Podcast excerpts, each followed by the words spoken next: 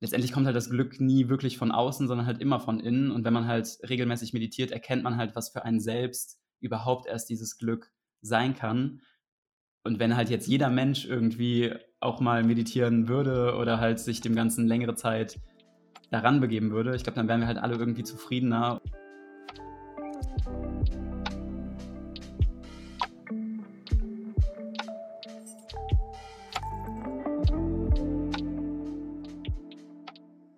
Herzlich willkommen, liebe Hörerinnen und Hörer, zum Talk bei Lebenskompass Podcast. Heute ausnahmsweise mal nicht mit Almut, sondern mit einem anderen Gast. Und zwar ist heute bei mir im Interview Adrian Göldner.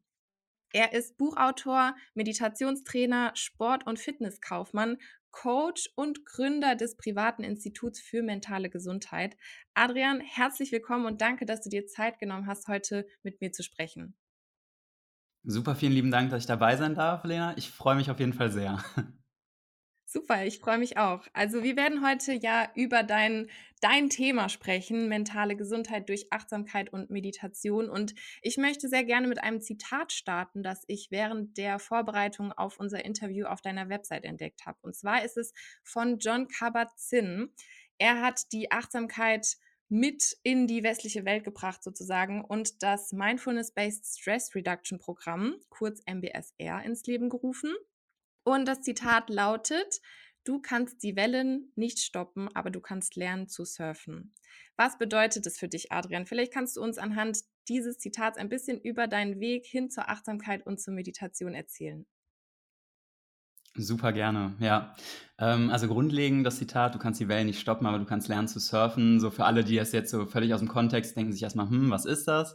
Ähm, soll einfach grob bedeuten, dass das Leben halt immer irgendwelche Schwierigkeiten mit sich bringt, dass man halt immer irgendwo auf Widerstände stößt und dass es halt auch einfach zum Leben dazugehört. Also man kann es nicht ändern, dass das Leben auch mal nicht so läuft, wie man sich das immer vorstellt oder wie man das gerne hätte. Aber wie man damit umgeht, das ist halt so der entscheidende Faktor. Also auch grundlegend, wenn man irgendwie zufrieden werden möchte ähm, oder glücklich werden möchte, wenn man das so plakativ sagen, sagen möchte, mhm. ähm, ist es einfach wichtig, ja, total, genau, ist halt einfach wichtig zu wissen, wie kann ich mit diesen Situationen umgehen oder wie kann ich vielleicht auch aus einem Schicksalsschlag, wenn man es jetzt mal ganz kräftig benennen möchte, mhm. irgendwie, wie kann ich daraus vielleicht trotzdem was Gutes ziehen oder wie kann ich zumindest die Wirkung auf mich selbst so ein bisschen abschwächen. Also dass mich Dinge, die mich sonst zum Beispiel aufregen, das können auch Kleinigkeiten sein auf der Arbeit, im Studium oder was auch immer, wie kann ich diese Dinge, die mich sonst aufregen oder die mich sonst halt emotional mitreißen, ja, wie kann ich die lernen zu surfen? Also wie kann ich da irgendwie was, was draus machen? Genau. Ja, es gibt ja diesen schönen Spruch, man muss sich überlegen, ob äh, diese fünf Minuten oder fünf Jahresregel, also dass man überlegt, okay, wenn es sich in fünf Jahren nicht mehr tangiert, das Problem in Anführungszeichen, dann solltest du dich nicht länger als fünf Minuten drüber aufregen. Das ist ja so ein bisschen dieser Kontext. Also finde ich, find ich sehr schön. ja, ähm, vielleicht kannst du noch ein bisschen über deinen Weg erzählen. Ich habe auch auf deiner mhm. ähm, Seite gesehen, dass du angefangen hast, ähm, durch deine Kung-Fu-Kampfkunst so ein bisschen in das Thema Achtsamkeit und Meditation einzusteigen. Also ich habe selber früher Kung-Fu gemacht, aber ich kann mich nicht erinnern, dass wir da irgendwie meditiert haben. Also wie, wie ist es bei dir abgelaufen? Genau, also es hat äh, recht früh angefangen. Ähm, also ich habe früher irgendwie schon Judo gemacht, so, aber das, das war mir irgendwie nichts. Das war mir äh, erstmal zu raviat als Kind und äh, bin dann zum Kung Fu gewechselt, auch immer noch als Kind. Und ähm, ja, letztendlich sah das dann so aus, dass praktisch mein, mein, also so im Kung Fu nennt man den Lehrer dann halt Meister so, dass mein Meister dann, äh, das war in so einer kalten Sporthalle und äh, man kann sich das dann so vorstellen, dass wir dann am Anfang erstmal immer zwischen 10 und 30 Minuten am Anfang auf dieser kalten Halle, in diesem kalten Hallenboden gesessen haben und er gesagt haben, dieser, dieser Meister hat gesagt hat, so, wir meditieren jetzt. Und dann denkst du dir natürlich so als Zwölfjähriger, was, was? was machen wir jetzt? Warum sitzen wir jetzt hier und tun nichts? So, ich dachte, ich mache jetzt Kung Fu, ich lerne jetzt ein bisschen kämpfen oder was auch immer und war so mhm. voll freudiger Erwartung. Und äh, ja, dann muss man sich da erstmal eine halbe Stunde hinsetzen und, und sich irgendwie in Geduld üben, dachte ich. Ähm, das heißt, am Anfang habe ich das tatsächlich nicht verstanden, was wir da machen. Ich habe das dann, dann auch, weil mein Meister gesagt hat, hier, und wenn du noch besser im Kung Fu werden willst, dann machst du das auch zu Hause. und dann habe ich das halt einfach übernommen, habe gesagt, okay, keine Ahnung, was mir das bringen soll, aber äh, sonst hat er auch irgendwie immer recht, so, äh, so also er hat immer gute Ratschläge. Das wird schon seine Richtigkeit haben. Und ähm, großer Sprung nach vorne. Ich habe halt dann irgendwie mein Leben lang irgendwie gefühlt meditiert und ähm, habe dann halt auch gemerkt, irgendwie in anderen Situationen, wo andere Leute irgendwie recht schnell aus der Haut gefahren sind, dass ich irgendwie ruhig geblieben bin oder dass ich halt schon recht früh recht reflektiert an Dinge rangegangen bin oder halt auch mal gucken konnte, wenn ich jetzt gerade wütend bin, zum Beispiel in der Schule auf diesen Lehrer, okay, warum bin ich jetzt eigentlich wütend und habe das dann schon irgendwie hinterfragt. Habe das aber auch am Anfang nicht unbedingt mit der Meditation in Verbindung gebracht. Mhm. Und das kam tatsächlich erst später oder halt recht spät, dass ich halt immer gemerkt habe, so, okay, ich bin irgendwie mal so ein bisschen glücklicher als so die Menschen um mich herum. Zumindest sagen die mir das. ähm, und zwar, also ich werde, keine Ahnung, pro Woche gefühlt ein bis zweimal angesprochen, Adrian, warum lachst du so viel? Also, ja, du was, was nimmst du? Ja. Ist mir auch Und das, das höre ich tatsächlich sogar ganz häufig. Also normalerweise sagen Menschen das ja noch nicht mal unbedingt, aber ich höre das sogar recht häufig. Und dachte ich mir, okay, irgendwie muss da ja auch was dran sein. So, warum, warum bin ich irgendwie immer so happy? Und, oder warum, wenn jetzt irgendwas Schlimmes passiert, warum nimmt mich das nicht so krass mit wie jetzt zum Beispiel andere Menschen? Oder bei Kleinigkeiten, jetzt Klassiker, wenn man im Auto fährt und jemand nimmt einem die Vorfahrt, Normalerweise mhm. reagieren wir dann etwas über, weil wir in unserem geschützten Raum sind.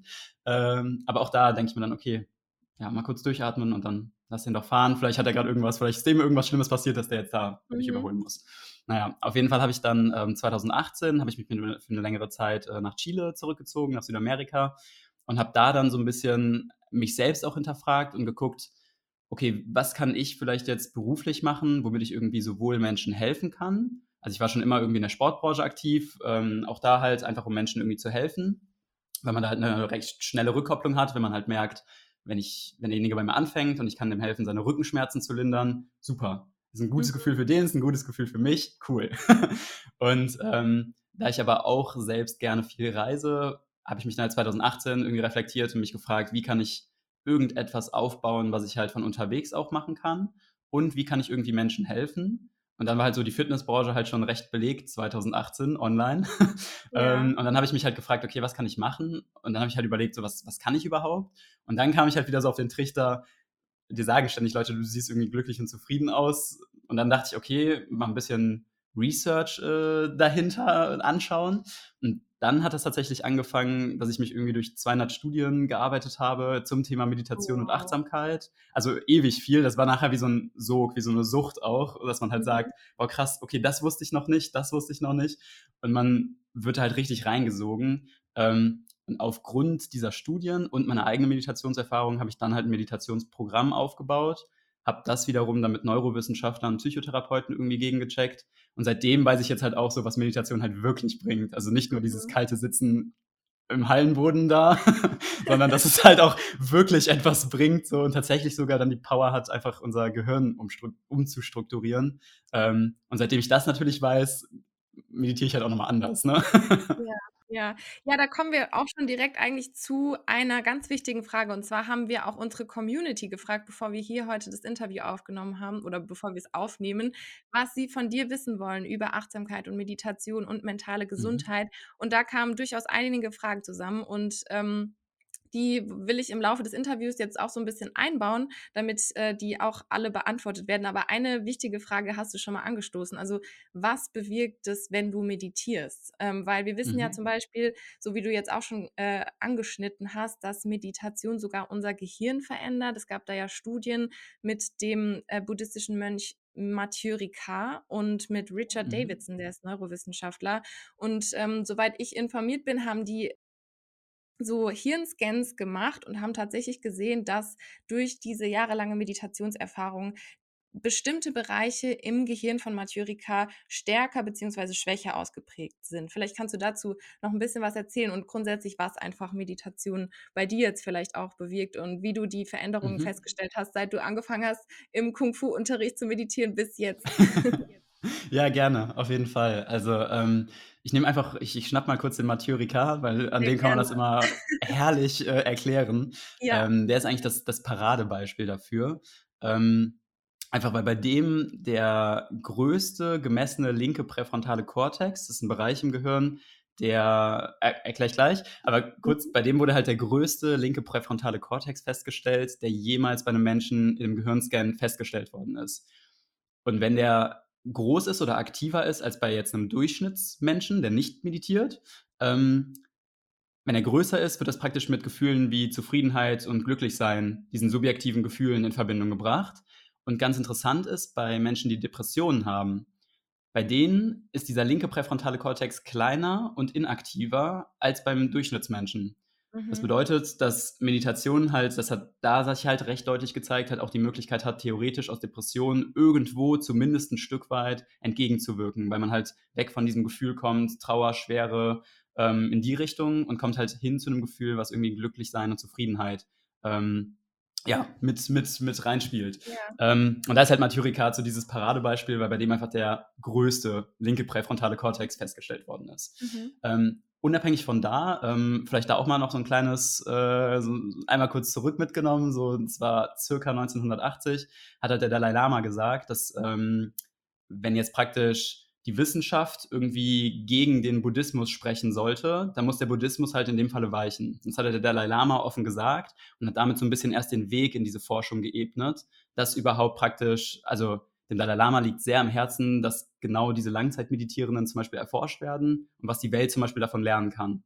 Und mhm. der hat praktisch damit diesen, diesen Anstoß gegeben und deswegen gibt es halt seit 1980 oder 1979 äh, die ganze Forschung ähm, um diese ja, Langzeitmeditierenden ähm, und was bei denen halt im Gehirn anders ist. Und dann gibt es zum Beispiel, ähm, also ich zähle einfach mal ein paar verschiedene Dinge auf. Ja, ähm, der Bereich im Gehirn, der für Mitgefühl äh, zuständig ist, der ist halt bei, bei Meditierenden um bis zu 700 Prozent erhöht.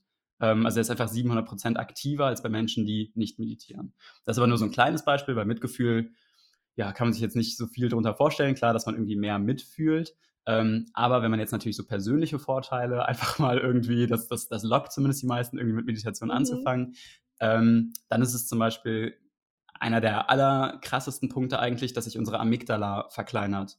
Und das ist der Punkt im Gehirn, der einfach für die Ausschüttung von Stress und Angst zuständig ist. Was natürlich wichtig Moment, oder? Absolut, genau. Das ist so der Klassiker, ne? So Säbelzahntiger, ne? So nach dem Motto, äh, Säbelzahntiger war es früher, da haben wir die Amygdala gebraucht, jetzt müssen wir kämpfen oder fliehen. So. Genau. Und heutzutage ist halt äh, der Säbelzahntiger dann der Chef, die Chefin, ähm, die dann vor einem steht und irgendwie uns unbegründet in Grund und Boden stampft. Und mhm. in dem Moment kickt halt auch die Amygdala. Also die wird dann richtig aktiv und sagt halt Kampf oder Flucht. So, und das kann man natürlich bei Chef, Chefin nicht unbedingt. Schwierig. Also es, der, der, Kampf ist sehr schwierig. Die Flucht ist tatsächlich eine gute Idee, weil dann würde sich das Stresshormon, was sich gerade aufbaut, wieder abbauen. Aber in den meisten Fällen bleiben wir dann halt einfach sitzen und hören uns das Ganze an. Das Stresshormon baut sich weiter im Körper auf und das wiederum führt halt langfristig, wenn wir das nicht abbauen, auch zu mentalen Erkrankungen. Aber genau diese Amygdala, die halt aktiv wird in diesen Situationen oder halt ständig Situationen auf Gefahr äh, bewertet, ist wie so eine kleine Wächterin im Gehirn. Ähm, die wird halt einfach kleiner und inaktiver. Das bedeutet, dass wir diese Situation, die kann genauso stressig sein, die Situation, und wir nehmen die als weniger stressig wahr. Oder als mhm. weniger, also dass wir weniger Angst vor dieser Situation haben müssen. Und genau das ist halt das, was eigentlich dann überall passiert, wenn Leute lange meditieren, dass sie halt einfach weniger gestresst sind von Situationen, die für andere Leute unfassbar stressig sind ähm, oder weniger aus der Haut fahren, das ist nämlich ein anderer Punkt, der sich verändert. Die graue Substanz, die ist so ja überall irgendwo im Gehirn, ähm, aber vor allem im Hippocampus. Ähm, der vergrößert sich auch oder wird auch aktiver. Und der ist für drei Dinge äh, zuständig. Das ist einmal ähm, praktisch Lernprozesse, dann das Gedächtnis und ein ganz, ganz, ganz wichtiger Part, und deswegen spreche ich darauf an, äh, Emotionsverarbeitung oder Emotionsregulierung. Mhm. Und das ist halt ganz klar, ne, wenn sich halt dieser Bereich vergrößert oder aktiver wird, haben wir dadurch halt eine bessere Emotionsverarbeitung. Das bedeutet, wenn wir auch, wenn uns etwas Schlimmes widerfährt, kommen wir damit schneller oder besser klar, als jetzt jemand, ja, der nicht meditiert, der halt mhm. nicht den großen Hippocampus äh, irgendwie am Start hat. ähm, das, genau, wenn man das mal so, so nennen ja. möchte. Ne? Ähm, genau, also das sind praktisch so Teile, die, die im Gehirn sich äh, hauptsächlich verändern. Ansonsten verändert sich zum Beispiel noch der Inselkortex, der ist zuständig für die Verarbeitung von Schmerzen ähm, interessanterweise sowohl physisch als auch psychisch. Mhm. Und da sieht es halt so aus, dass bei Meditierenden ähm, man sich das so vorstellen kann, wenn man jetzt Da gab es einen Test mit so einem Laser in Amerika irgendwie und der wird auf die Hand gerichtet. Und jemand, der nicht meditiert, hat halt vorher schon ein sehr hohes Schmerzempfinden. Währenddessen bleibt der Schmerz hoch und danach bleibt er auch hoch. und bei den mhm. Langzeitmeditierenden oder Leute, die meditieren, sieht es halt so aus, dass die, dass der Schmerz vorher, also das, das Schmerzempfinden ist sehr gering, während dem Schmerz geht es kurz hoch und danach baut sich halt direkt wieder ab. Und das kann man halt auch wieder auf sämtliche Situationen übertragen, egal ob es jetzt physisch ist oder psychisch. Ähm, einfach, dass es kurz und knackig kommt, aber danach kann man halt weitermachen und lässt sich nicht so krass davon mitreißen. Ja, genau. Also das ist so der Part, der in die Hirnforschung geht. Und ansonsten gibt es halt zahlreiche Studien, irgendwie, dass sich der Fokus, die Konzentration erhöht, dass man einen besseren Schlaf hat, äh, dass sich halt auf einer Skala die Schlafstörung bemittelt, dass sich da Punkte senken. Äh, bei Depressionsskalen, Angstskalen ähm, werden Punkte gesenkt. Also es zeigt halt durchweg, es gibt inzwischen über 19.000 Studien äh, zu dem Thema, ähm, Tendenz steigend. ähm, und es zeigt, ja, genau. Es zeigt sich halt durchgehend, dass halt irgendetwas passiert so und halt immer irgendwas Positives, ne? Ja, schön. Also wir haben jetzt auch gerade schon viel über die Veränderung im Gehirn durch Meditation erfahren. Also mhm. das ähm, bestätigt ja im Prinzip die Neuroplastizität unseres Gehirns. Also sprich, dass sich Ganz unser genau. Gehirn wie ein Muskel verändern lässt. Und das kann man sich ja auch so vorstellen, als würde man äh, in, auf einer grünen wilden Wiese ähm, einen Schritt reinsetzen und äh, sich da kleine Trampelpfade zurechtstampfen sozusagen. Und genauso ist es ja im Prinzip auch mit unserem Gehirn. Je öfter wir diese ähm, Bahnen in unserem Gehirn trainieren, indem wir zum Beispiel meditieren, kann sich ja unser Gehirn dann dementsprechend, so wie du es gerade gesagt hast, in die positive Richtung verändern. Und ähm, absolut. Ja. ja. du hast auch schon quasi die zweite Frage beantwortet, also ähm, wie uns Meditation im Alltag helfen kann, also in Bezug auf die Reduktion von Stress oder von Angst mhm. und ähm, das Lindern von Depressionen oder sogar ähm, Schmerz. Also das sind ja ganz wundervolle Wirkungen, die man ja im ersten Moment mhm. gar nicht so erwartet. Und und ähm,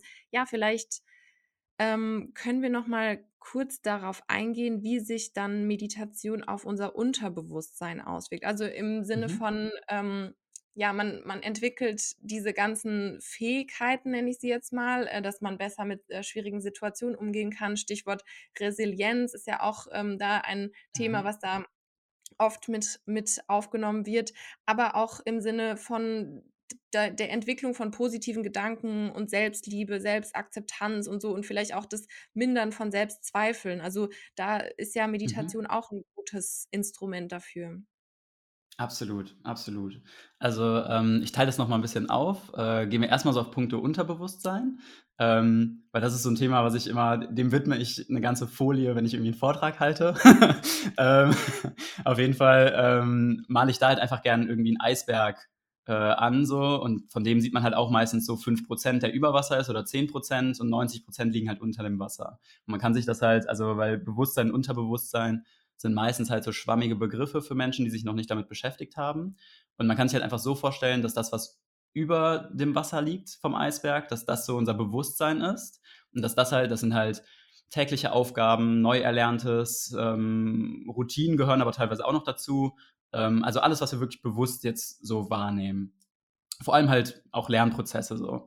Ähm, und alles, was unterhalb des Wassers ist, was laut Wissenschaftlern zwischen ja, 85 und 90 Prozent äh, liegt, das ist unser Unterbewusstsein. Und das sind Sachen, die wir schon gelernt haben. Das kann jetzt zum Beispiel eine Sprache sein oder sowas. Ähm, das kann aber auch vor allem Glaubenssätze sein, die uns unsere Eltern mit auf den Weg gegeben haben oder die uns vielleicht, weil wir irgendwie in Deutschland aufgewachsen sind, wo wir gesagt haben, okay, wir müssen mal zur Schule gehen, danach müssen wir das machen und das machen. Also auch diese Glaubensmuster, die sitzen auch im Unterbewusstsein.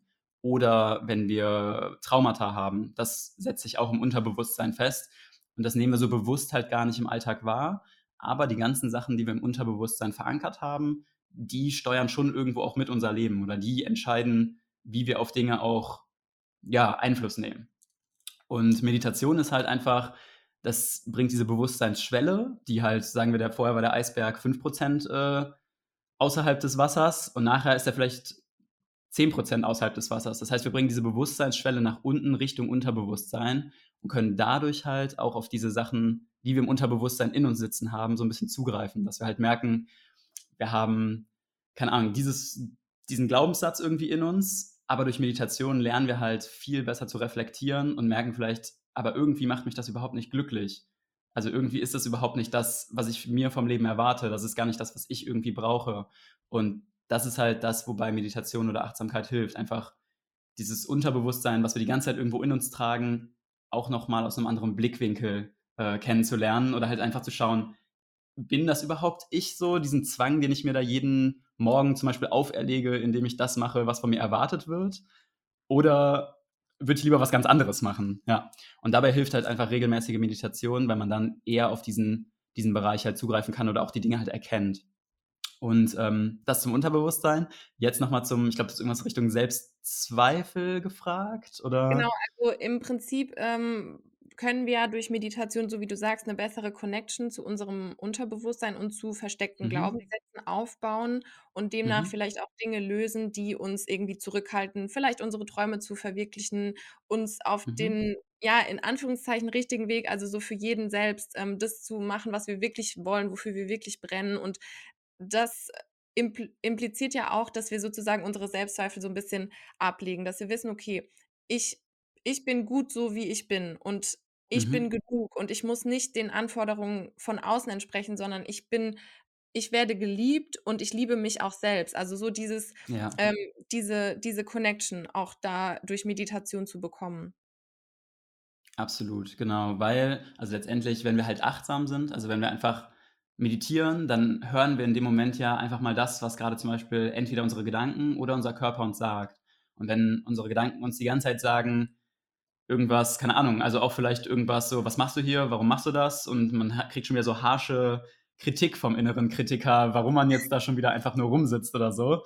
Ähm, genau das ist halt das, was Meditation auch lehrt zu erkennen. Also, was passiert da überhaupt? Also, warum denken wir das, was wir die ganze Zeit denken oder warum kritisieren wir uns selbst? Es ist ja auch häufig so, dass wir wenn jetzt eine gute Freundin wir gehen mit der spazieren so und die fällt hin, dann hilft man der auf, sagt: „Ey, ist alles okay? Ähm, wir kann ich irgendwie helfen?“ oder sowas. Und wenn du selbst stolperst, dann denkst du dir: „Ach, boah, du Trottel, ey, was“ so. Also, man selbst kritisiert sich halt komplett immer und, ähm, ist halt gar nicht so selbstliebend sich gegenüber. Und da hilft halt Meditation einfach zu erkennen, erstens, warum ist man zu sich selbst so kritisch? Ähm, und halt auch, desto häufiger man das macht, halt, okay, wie lerne ich denn auch mich besser selbst anzunehmen? Also, vielleicht ist es auch einfach gut, wie ich bin. Ja. Und meistens ist es das. Also in jedem Fall eigentlich. Es ist immer gut, wie man selbst ist. Ähm, aber das lernt man halt auch erst, wenn man sich mal eine Zeit lang zugehört hat. Und das ist halt dieser achtsame Prozess während der Meditation, dass man einfach lernt, mal kurz innezuhalten, mal kurz durchzuatmen und mal zu hören, was sagen entweder meine Gedanken gerade oder was sagt mein Körper mir. Vielleicht muss ich auch einfach mal gerade pausieren. Ähm, genau, das ist das halt, wobei das nachher auch noch hilft, ja. Ja. Schön, du hast vorhin auch angesprochen, dass du, ähm, bei deiner beruflichen Laufbahn auch so ein bisschen auf dieses, ähm, Helfen, den Leuten helfen, den Leuten was Gutes tun und das ist ja auch, ähm, der Ursprung so sozusagen von der Meditation aus dem Buddhistischen, also dieses altruistische Verhalten. Ähm, Mhm. jetzt war eine Frage aus der Community. Wo liegt die Grenze zwischen Achtsamkeit, Selbstliebe, was wir jetzt gerade besprochen haben, den positiven Aspekten der Meditation und Egoismus? Das ist ja dann auch immer gefährlich, dass man nicht weiß, okay, ähm, wie also in Anführungszeichen, wie viel darf ich mich vor andere stellen in dem Fall, aber es es geht ja Mhm. auch so wie du gesagt hast, um diese gesunde Beziehung zu mir selbst. Also, dass ich auch erkenne, wann es vielleicht mal gut ist, mich zurückzunehmen aus was und zu sagen: „Okay, Mhm. ich bin jetzt mal raus, ich brauche jetzt mal 'ne kurze Pause, ich brauche jetzt mal 'n Moment für mich.“ Und das hat ja nichts Mhm. mit Egoismus zu tun, sondern das ist ja einfach nur Selbstfürsorge. Also, da Genau. Dass du das vielleicht noch mal kurz erläutern kannst, also, wo wo steckt man da die Grenze? Wo ist man dann Ja. tatsächlich gesunder Egoismus ist ja wichtig, aber wo ist dann sozusagen die Grenze Die zwischen Grenze, ja. ja. Genau. Also, grundlegend, genau, wie gerade erklärt, so Achtsamkeit fördert halt einfach diese Selbstliebe, Selbstfürsorge, einfach weil man sich besser selbst kennenlernt. Ähm, und das führt natürlich auch dazu, dass man dann auch mal lernt, nein zu sagen, wenn es einem gerade halt nicht gut ist oder wenn man keine Lust hat, dass man auch einfach wirklich mal selbst nein sagt. Ähm, und letztendlich ist das tatsächlich, wenn man es länger macht, auch so 'n selbsterklärender Prozess. Also, man lernt praktisch auch, ab welchem Punkt wäre das jetzt wirklich egoistisch, wobei egoistisch auch so 'n Wort ist, äh, oder Egoismus, was wir halt hier so in unserer Sprache als recht Negativ negativ behaftet ne? haben. Ja. Mhm. Komplett, komplett. Aber, ähm, Ich finde, also letztendlich kann Selbstliebe ein Teil von Egoismus sein oder Egoismus ein Teil von Selbstliebe, also so wie man halt möchte. Letztendlich finde ich, ist das Wort gar nicht so schlimm, weil Egoismus zeigt halt auch nur eine Form von, ich bin mir selbst halt bewusst und ich, ich mache halt das, was irgendwie mir selbst gut tut. Und tatsächlich wird das auch immer ähm, von Außenstehenden oder irgendwie, wenn mal irgendwie eine Klatschpresse irgendwie über Mönche in Nepal berichtet, was auch immer, mhm. äh, wird das immer so ein bisschen aufgegriffen, so dass die Mönche alle egoistisch sind. So, weil die ja, denen ist alles egal, nur sie selbst sind sich wichtig. Ähm, aber das ist halt auch einfach die Frage, ist es denn schlimm? Also wenn man sich selbst wichtig ist. Also wir haben ja ein völlig verqueres Bild so. Wir sagen so, wir selbst stehen immer als Letzter an, wir machen Überstunden für jemanden, dem wir nicht gefallen wollen. Äh, wir machen das einfach nur, warum? Ja, keine Ahnung, weil wir uns selbst halt sehr, sehr wenig wert geworden sind. Und ähm, wenn wir grundlegend so unseren Selbstwert dadurch erhöhen, dass wir einfach merken, was brauche ich gerade, was will ich gerade, was tut mir selbst gut, dann strahlt man das auch automatisch aus und hilft damit auch automatisch Menschen. Also es ist halt, ähm, wenn es einem selbst gut geht, hilft man meistens automatisch Menschen damit, weil man entweder mit einem Lachen ansteckt oder weil man ähm, dann ja auch offen ist, wenn man sich selbst nicht mehr mit seinen eigenen Problemen groß beschäftigt, dann hört man halt auch noch ein bisschen empathischer zu und merkt vielleicht, okay, bei der Kollege auf der Arbeit oder die Freundin im Studium, die brauchen jetzt gerade Unterstützung. Mir geht es jetzt gerade gut, ich, ich fühle mich gerade gut so, klar, dann helfe ich denen so. Und wenn es einem selbst ja schlecht geht, also wenn man selbst seinen Selbstwert nicht so ganz erkannt hat, dann sagt man eher so, nee, äh, ich habe jetzt gerade keine Zeit oder was auch immer, weil man halt noch mit seinen eigenen Problemen sehr häufig dann beschäftigt ist. Ja. ja, das sind ja dann auch noch weitere Fähigkeiten, also auch so dieses Empathische zu entwickeln, die auch äh, mhm. äh, durch Meditation und Achtsamkeit gefördert werden. Sehr schön. Also wir haben ja jetzt Absolut. auch viel über das Theoretische gesprochen. Jetzt wollen wir mhm. mal Butter bei die Fische geben ne? und sagen, ähm, okay, wie fange ich an? Also, du hast ja selbst gesagt, als, äh, als Kind, als du dann angefangen hast, Kung Fu zu machen, hast du dich erstmal gefragt, okay, soll ich, was bringt es mir jetzt, wenn ich hier eine halbe Stunde lang sitze und nichts tue? Und das war auch ja. eine Frage, die aus der Community kam. Also, ähm, viele tun sich ein bisschen schwer dann auch mit, ähm, mit diesem lange Stillsitzen und diesem direkt irgendwie 30 Minuten oder dann auch bei mhm. gefühlten Meditationen dann wirklich auch dem genau dem zu folgen, was da irgendwie angeleitet wird. Und dann fällt es ja auch sehr, sehr schwer, dann irgendwie dran zu bleiben, wenn man da nicht, ähm, mhm. also wenn, wenn man diesen riesigen Berg von Hürde sozusagen äh, vor sich sieht, was Meditation anbelangt und dann denkt, okay, ich muss mich jetzt jeden Tag eine halbe Stunde hinsetzen, das ist, schreckt ja direkt ab und dann kommen wieder diese ja. Argumente, ah, ich habe keine Zeit und hm, hm, hm. also Total. was sind deine Tipps für Einsteiger oder vielleicht auch schon für Menschen, die bereits Erfahrung mit Meditation gesammelt haben, die die vielleicht irgendwie Schwierigkeiten haben, da dran zu bleiben, weil einfach die Überwindung, sag ich jetzt mal, ähm, noch zu groß ist und es noch nicht in unsere Komfortzone, ähm, ja, mhm. und wir es noch nicht in unserer Komfortzone etablieren konnten, das ähm, regelmäßige Meditieren. Also wie würdest du da, was würdest du da raten? Okay, also verschiedene Sachen, äh, auch grundlegend ganz verschiedene. Ähm, vielleicht dann erstmal für die Menschen, die schon mal versucht haben zu meditieren und es hat irgendwie nicht geklappt so. Ähm, also erstmal klar ist das ein Prozess, aber unabhängig davon gibt es halt tausende Arten zu meditieren. Und ähm, das ist halt erstmal ganz wichtig zu wissen. Also man kann jetzt zum Beispiel sagen, also es gibt häufig Menschen, die ich irgendwie kennenlerne, die sagen, ich habe das mal ausprobiert, ich kann das nicht. Ähm, das ist aber so, als würde ich sagen, ich habe mal Schwimmen ausprobiert und sage, ich kann keinen Sport. Also mhm. so nach dem Motto, also setzen wir Sport mit Meditation in diesem Fall gleich so und man sagt, ja, Schwimmen liegt mir nicht, deswegen probiere ich Sport nie wieder. Aber ich habe weder Klettern ausprobiert, noch Golf spielen, noch Tennis. Also es gibt halt super viele verschiedene Arten und das ist halt erstmal wichtig zu wissen.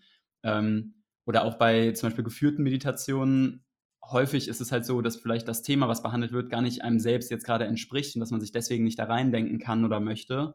Ähm, oder einem, dass einem die Stimme einfach nicht gefällt. Also das kann auch äh, gut sein. Also wenn man dann auch sagt, zum Beispiel eine geführte Meditation, irgendwie passt das für mich nicht, dann einfach mal eine andere ausprobieren. Also man muss nicht zwingend, nur weil zum Beispiel Maddie Morrison oder so jetzt gerade bekannt ist oder so, ähm, muss man nicht zwingend diese Meditation auch ausprobieren. Wenn einem selbst das nichts gibt, probiert man halt jemand anderen aus. Ähm, unabhängig davon, wie man das dann halt auch leicht in den Alltag bringen kann. Ähm, das mit den 30 Minuten meditieren, das, das war auf jeden Fall hart so. Und wenn ich das jetzt Leuten beibringe, sage ich nein, auf gar keinen Fall 30 Minuten meditieren, dann hat man halt gar keine Chance, das irgendwie umzusetzen, wenn man nicht gerade ein Kind ist und sagt, und ständig von seinem Meister gesagt bekommt, mach das.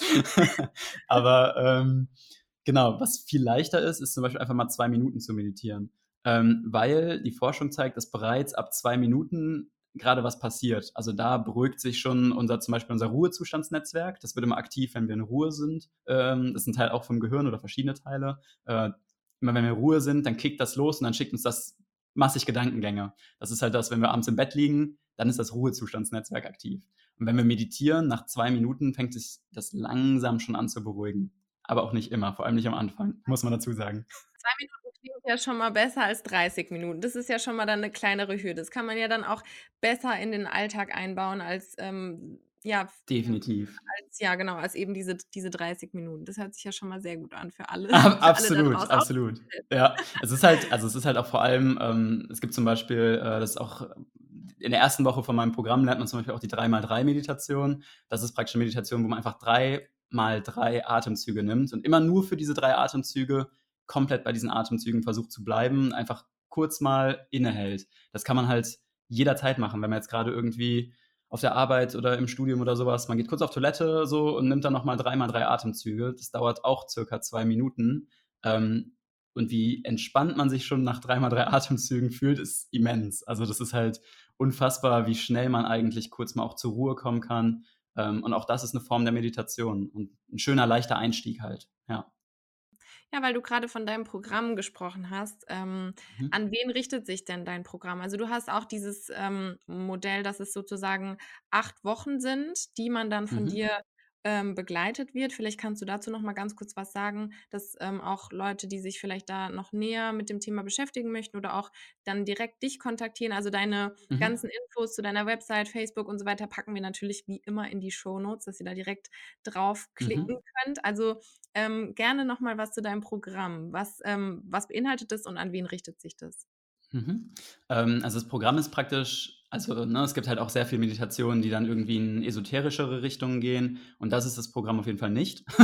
also, das ist praktisch exakt das Wissen halt aus den Studien. Also nur die Meditationsformen, die auch in den Studien Ergebnisse gebracht haben. Das war mir halt ganz wichtig, dass ich es halt möglichst wissenschaftlich aufbaue, aber trotzdem halt sehr leicht verständlich erklärt. Also, dass man jetzt nicht sich erstmal ein Studium zum, zur Neurowissenschaftlerin äh, abschließen muss, um das Ganze zu verstehen. Ist halt super einfach erklärt, sodass man halt sowohl wenn man jetzt noch nie mit Meditation zu tun hatte, ist es gut, weil dann das komplett Woche für Woche mit einzelnen Lerneinheiten da durchleitet. Äh, immer mit Videos von mir, dazu noch ein Text, dazu eine kleine Aufgabe, ein Trainingsplan. Also man wird so komplett an die Hand genommen und äh, lernt halt Meditation von Grund auf.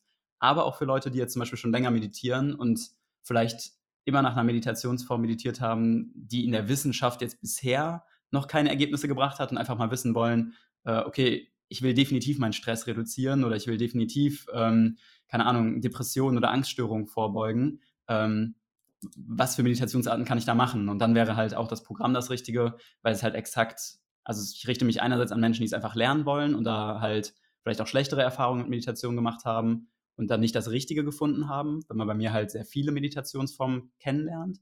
Äh, oder halt an Menschen, die wirklich sagen, ich habe aktuell Stress, ich habe aktuell Schlafstörungen, ich hatte vielleicht einen Schicksalsschlag oder im, im äh, nochmal anderen Fall, ich habe wirklich Depressionen oder Angststörungen. Ja. Und ähm, wir haben auch einige äh, Schülerinnen und Studentinnen in unserer Community. Das wäre dann im Prinzip auch für die, also sprich, ähm, du kannst damit jedermann bedienen ähm, und mhm. jede Frau, die, die da irgendwie auch mit Themen zu dir kommen, dann kannst du sagen, okay, dann machen wir die und die Meditation. Absolut, genau. Ja, also die jüngste Teilnehmerin war bisher äh, 17, deswegen, also es ist so jede Altersgruppe eigentlich dabei, äh, die diesen Kurs machen. Ähm, und es ist halt auch immer dann je nachdem, was die Person gerade beschäftigt. Ne? Also gerade wenn man jetzt zur Schule geht, dann hat man halt noch sehr viel Angst vor Klausuren äh, und sowas oder diesen Prüfungsstress. Ähm, und gerade diesen Stress, den kann man halt auch exakt damit lindern. Ne? Also gerade diese Sachen, wo man sich können wir nochmal am Anfang zurückkommen, so in fünf Jahren interessieren einen niemanden mehr die Schulnoten, die man in der achten Klasse gehabt hat. Ähm, mhm. Aber in dem Moment hat das natürlich irgendwo, beschäftigt einen das und da dann einfach ruhiger mit umgehen zu können. Das hilft natürlich dann auch in der Klausur zum Beispiel, ähm, einfach weil man dann ein bisschen gelassener ist, ja. Schön. Super, dann sind wir eigentlich schon fast am Ende angelangt. Ich möchte noch eine abschließende Frage stellen, beziehungsweise ich habe zwei sogar. Also, Mhm. ähm, ich würde super gerne noch von dir wissen, was jetzt Meditation und Achtsamkeit für dich bedeutet nach all den Jahren deiner Erfahrung, die du damit gemacht hast. Also was bedeutet es Mhm. genau für dich? Ja, okay. Also für mich ist das halt so also ein so großer Teil meines Lebens. Es ist Mhm. so das gehört halt einfach zu mir so. Also, ich merke halt, ähm, allein dadurch, dass man vielleicht, wenn man dann mal 'n Türgriff anfasst, dann mal 'n bewussten Atemzug nimmt. Also, es ist so bei mir in jeglicher Situation bringe ich das irg irgendwo unter oder ich höre zum Beispiel Gesprächen irgendwie achtsam zu. Also, ich lasse die Person immer ausreden. Ich schaue, was hat die mir zu sagen und was will die mir vielleicht wirklich sagen, grade in diesem Moment. Ähm, also, es betrifft so eigentlich jeden Teil meines Lebens, die die Achtsamkeit und Meditation. Ähm, weswegen ich das gar nicht so genau betiteln kann, was das mir bringt. Ich weiß nur, dass es sich sehr, sehr gut anfühlt für mich oder dass ich halt grade dadurch halt in schwierigen Situationen komplett anders damit umgehe als irgendwie meine Mitmenschen und einfach auch merke also, 'ne Situation kann noch so schlecht sein und ich sehe dann halt direkt das Gute. Und das würde ich definitiv der Meditation und der Achtsamkeit zuschreiben, dass ich das inzwischen so kann. Ähm, das konnte ich natürlich auch noch nicht immer. Also, als ich in der Pubertät war oder so, war das natürlich immer noch 'ne andere Sache.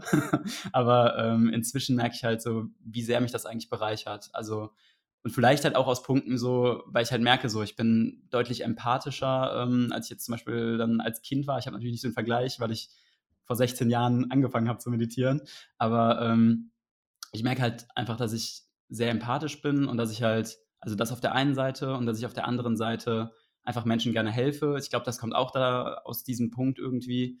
Und halt, dass ich halt diese stressigen Situationen auch erkenne und dann halt auch weiß: „Oh, jetzt brauche ich grade Ruhe, jetzt ziehe ich mich 'n bisschen zurück und, äh, jetzt muss ich Energie tanken.“ Während andere Menschen dann vielleicht einfach durchrasen und sagen: „Ich muss jetzt noch 10 Monate Vollgas geben.“ Ähm, dann nehme ich mich halt einfach zurück. Also, es sind so verschiedene Bereiche eigentlich im Leben, wo das mir besonders was gibt, ja.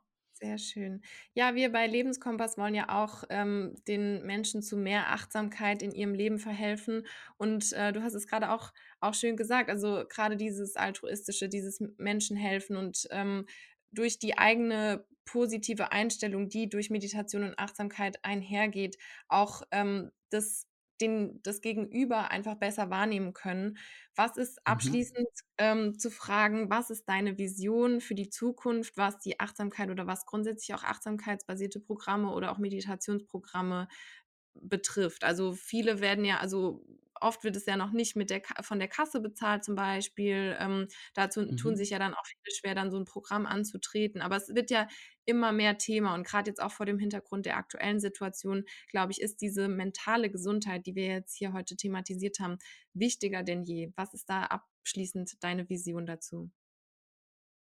Also, wenn man's jetzt grade noch mal so auf die aktuelle Situation irgendwie bezieht, habe ich halt auch dann zum Beispiel gemerkt im 1. Lockdown so, als den Menschen irgendwie denen ist die Decke auf 'n Kopf gefallen. Die mussten sich dann irgendwie mal mit sich selbst beschäftigen, weil die vielleicht auch nicht auf die Arbeit durften und so weiter. Mhm. Und da kam halt auch sehr viel Zulauf, also, in Richtung: „Okay, ich möchte mich mal mit mir selbst beschäftigen.“ Und dann kommt man halt irgendwo auf den Punkt Meditation und Achtsamkeit und merkt halt auch schnell, dass einem das helfen kann, aus diesen Situationen, wo man grad so viel Unsicherheit spürt und so viel irgendwie ja, also, man fühlt sich einfach unstable und man merkt einfach: „Okay, irgendwas muss ich jetzt tun.“ Und sich dann mit sich selbst zu beschäftigen, ist halt super wichtig, weil letztendlich kommt halt das Glück nie wirklich von außen, sondern halt immer von innen. Und wenn man halt regelmäßig meditiert, erkennt man halt, was für einen selbst überhaupt erst dieses Glück sein kann.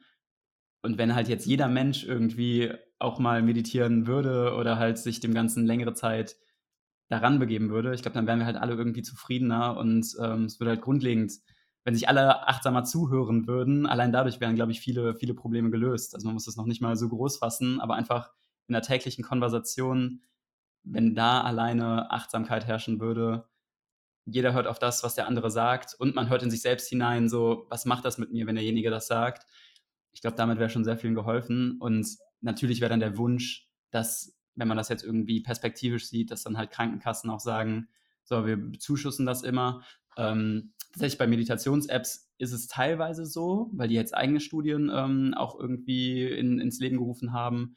Ähm, aber es könnte halt noch deutlich mehr sein. Also, grade in Bezug auf mentale Gesundheit so also, gefühlt werden Depressionen und Angststörungen immer noch totgeschwiegen. Ähm, inzwischen passiert da so 'n bisschen was, dass da 'n bisschen offener drüber geredet wird. Aber grade in puncto mentale Erkrankungen und wie Achtsamkeit dabei helfen könnte wäre auf jeden Fall noch angebracht, dass da mehr irgendwie passiert, so grundlegend mehr Fläche für diese Themen geboten wird. Ja, einfach weil es halt auch wissenschaftlich fundiert ist. Also es ist halt, es hat nichts mehr mit Esoterik oder sowas zu tun, sondern es ist einfach eine Praktik, die irgendwie hilft. Und ja, ich glaube, uns wird es allen irgendwie ein bisschen besser gehen, wenn wir alle meditieren würden. ja, da stimme ich dir absolut zu und sage herzlichen Dank. Es war wirklich ein sehr bereicherndes Gespräch. Ich hoffe ähm, auch für die Hörerinnen und Hörer da draußen. Dann darf ich mich von dir verabschieden. Und ähm, wie gesagt, wir verlinken alle deine Infos in den Show Notes. Und ähm, dann, ja, herzlichen Dank, Adrian, dass du heute mit mir gequatscht hast. Super gerne. Es hat auf jeden Fall richtig viel Spaß gemacht, Lena. Danke, dass ich dabei sein durfte.